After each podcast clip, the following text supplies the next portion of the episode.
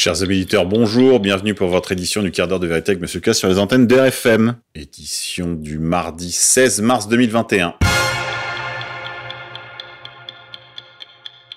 Aujourd'hui, nous sommes la Saint Benoît, également la Saint-Grégoire Macquart.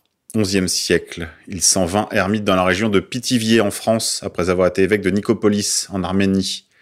Il n'est pas le seul Arménien qui soit venu ainsi en Occident.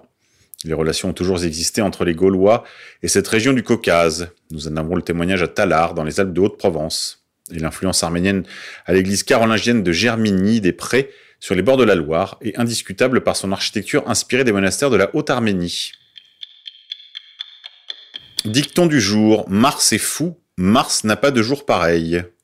Au jardin, il est temps de planter des vivaces, de rempoter les bonsaïs et d'augmenter les arrosages dans la maison. Politique française. D'après la même achat, entendez Marine Le Pen, l'islam est compatible avec la République. Écoutez. Que les choses soient, soient claires, marquées ce soir, vous dites clairement l'islam est compatible avec la République, Je avec l'ai les lois de la toujours République dit. française. Je l'ai absolument toujours dit. Donc, euh, je peux le répéter une énième fois. Euh, je l'ai absolument toujours dit. Et, et nous exprimerons, et j'exprimerai les divergences que j'ai avec Éric Zemmour. Lesquelles?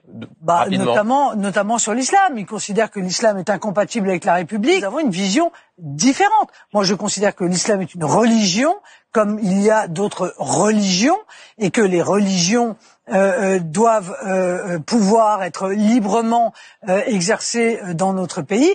No comment. Grippe 19, résistance, plainte contre l'État d'Israël pour violation du code de Nuremberg accepté par la Cour pénale internationale de la Haye.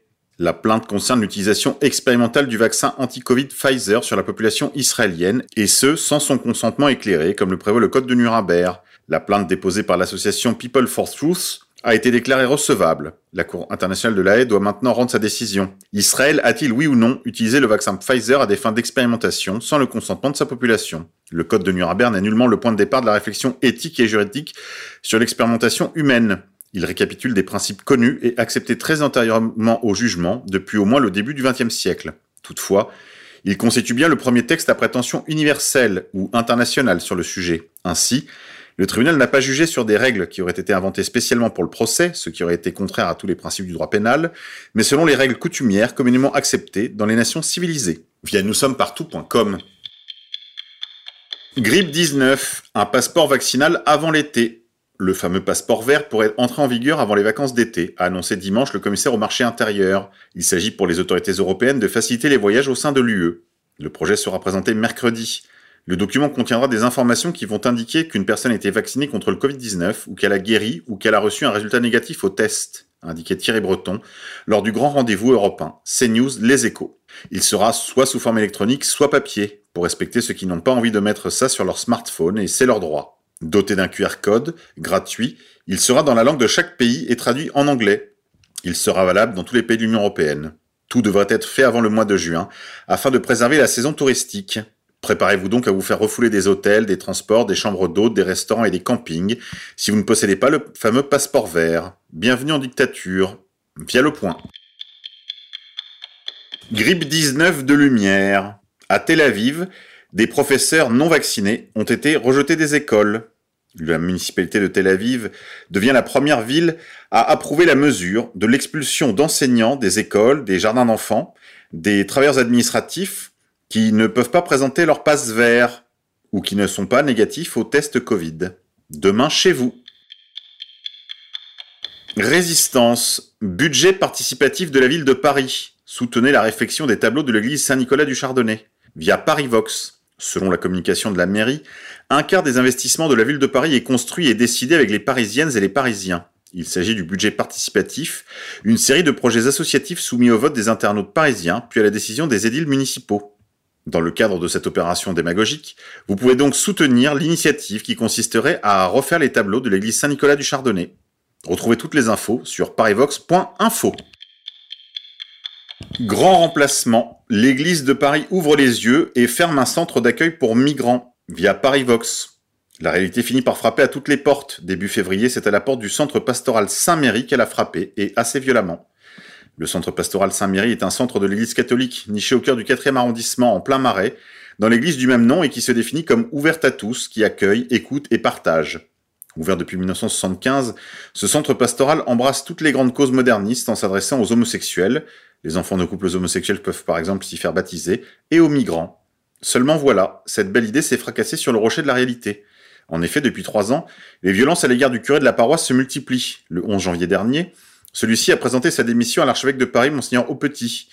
Poussé à bout par les violences répétées provenant de personnes accueillies au sein de l'Église, il ne se sentait plus à même de poursuivre sa mission. Monseigneur Aupetit, prenant acte de la démission du prêtre, a décidé de fermer le centre pastoral au grand désarroi des militants progressistes qui en assuraient jusqu'ici la promotion. Si l'identité de ceux qui sont à l'origine des violences n'a pas été révélée, on peut remarquer que l'intérêt pour les migrants a commencé il y a environ 3 ou 4 ans dans ce centre pastoral. Finance. Le prix de l'immobilier ancien à Paris toujours en hausse. Le prix de l'immobilier ont grimpé de 5,4% en 2020, malgré la crise sanitaire et un ralentissement au quatrième trimestre, selon les chiffres de la Chambre des notaires de Paris. Le prix du mètre carré des logements anciens à Paris était en moyenne de 10 673 euros en 2020. Globalement, en Ile-de-France, les volumes de vente de logements anciens ont baissé de 12% et la hausse annuelle des prix a atteint 6,4%. Paris a été plus touché par la baisse du nombre de transactions avec un recul de 16 points sur 12 mois. Sans surprise, les notaires notent une nette différenciation géographique des prix avec des arrondissements centraux à plus de 12 000 euros le mètre carré, l'ouest parisien entre 10 et 12 000 et l'est périphérique de la capitale à moins de 10 000 euros le mètre carré. Les hausses les plus importantes en 2020 ont été enregistrées dans le 5e arrondissement, plus 8,5%, le 18e arrondissement, 7,2%, et le 7e arrondissement, 6,7%. Selon la Chambre des notaires de Paris, les prix ont fait une pause du 3e au 4e trimestre 2020 en passant de 10 790 euros le mètre carré à 10 770 euros. Une pause pour le moins relative. Après un record historique en novembre 2020, 10 850 euros le mètre carré, suivi d'une légère baisse, la tendance baissière des prix devrait se prolonger dans les prochains mois à Paris. La hausse annuelle pourrait être inférieure à 1%, ce qui n'est pas arrivé depuis 2015, ajoute l'organisation dans un communiqué. Politique internationale. L'Éthiopie et le Soudan se rapprocheraient d'une guerre ouverte, et cela dans la grande indifférence de la communauté internationale. Tout laisse à penser que l'Égypte s'en mêlerait. Monde d'après. En Saxe, des antifas se sont déguisés en policiers afin d'attaquer un leader nationaliste du parti NPD. Ils ont été devant sa porte, ont prétendu être des officiers de police afin de forcer le nationaliste à leur ouvrir. Une fois dedans, ils ont torturé ce leader nationaliste avec un marteau, lui brisant les rotules et lui ouvrant le crâne. Ils ont ensuite déversé sur son visage des gaz euh, irritants ainsi que de l'acide. Ils ont recherché tout l'appartement à la recherche d'informations. Personne n'a été arrêté, et bien sûr, cela n'a pas fait une ligne dans la presse. Imaginez simplement la situation inverse. Une douzaine de nationalistes se déguisant en policiers et torturant un leader antifa. Comment croyez-vous que les médias réagiraient? La vérité, c'est que les médias vous haïssent. Ils ne peuvent que se réjouir des douleurs qui vous sont infligées. Ils se réjouissent, en vérité, chaque fois qu'un Européen est torturé ou tué, via Jungfrauheit. Politique internationale. Le ministre des Affaires étrangères turc déclare Le monde ne s'arrêtera pas si Chypre est coupé en deux. L'Union européenne n'est pas membre des négociations. Pourquoi? Parce que la partie grecque de Chypre est membre de l'Union européenne. Il est devenu d'ailleurs membre en contradiction avec tous les traités internationaux. La vérité, c'est que si les hommes politiques européens ne voulaient pas se déshonorer, ils déclareraient qu'il n'y aura plus aucune relation avec la Turquie tant qu'elle n'aura pas quitté le territoire chypriote, qu'elle occupe depuis 56 ans maintenant. Grippe 19, décompte des morts, vaccination. 2540 morts suite à la vaccination Pfizer. Si on ajoute les morts des vaccinations Pfizer, Moderna et AstraZeneca, on est à 3964 morts. Ça devrait faire la une des journaux, et pourtant, vous n'en avez pas entendu parler. Résistance, grippe 19, 600 personnes sans masque à Lyon pour dénoncer la perte des libertés fondamentales. Le collectif Action 21 Lyon 69, lancé ce samedi à 13h, son carnaval libertaire place Maréchal Lyoté, un appel à la mobilisation pour dénoncer la perte des libertés fondamentales et pour la protection des enfants soumis au protocole sanitaire. Monde d'après, un curriculum euh, indigéniste dans les universités américaines se livre à l'occultisme de nature aztèque. Ce curriculum recommande aux enseignants de conduire les étudiants à une série de chants, de chansons, d'affirmations indigènes telles que le In Er qui fait directement appel à des dieux aztèques. Ainsi, les premières strophes de ce chant aztèque s'adressent au dieu Tezcatlipoca, que les aztèques appelaient traditionnellement lors des sacrifices humains et de séances de cannibalisme. D'ailleurs, son nom signifie nuage fumant, ce qui ne manque pas de laisser songeur. Dans ce chant, on lui demande de rendre justice aux guerriers et d'étendre la justice sociale. Ensuite, les étudiants chantent une autre ode au dieu Quetzalcoatl, à la déesse Huitzilopochtli, ainsi qu'à Xipetotec, demandant une guérison épistémologique et une révolution de l'esprit. Huitzilopochtli en particulier est la déesse aztèque de la guerre et a inspiré des centaines de milliers de sacrifices humains durant la période aztèque. Enfin, le chant en arrive à un climax où une demande est faite pour la libération, la transformation et la décolonisation, après quoi les étudiants se mettent à crier Panchebe, Panchebe, à la recherche d'un éveil spirituel final, via Niu Shroom. Rétrocommission, Amérique, 3,5 milliards à destination de la fondation de Bill et Melinda Gates était caché dans le décret démocrate attribuant 1,9 trillion de dollars. Bill Gates finalement n'est pas si philanthrope. Résistance. La commission judiciaire de l'État du Tennessee fait passer une loi qui autorise désormais le port de pistolets et armes de poing. Allez, c'est tout pour aujourd'hui les déconfinés. On se dit à demain, on se quitte en musique. Aujourd'hui, je vous propose, pour faire plaisir aux indigénistes, le chant des tertios espagnols.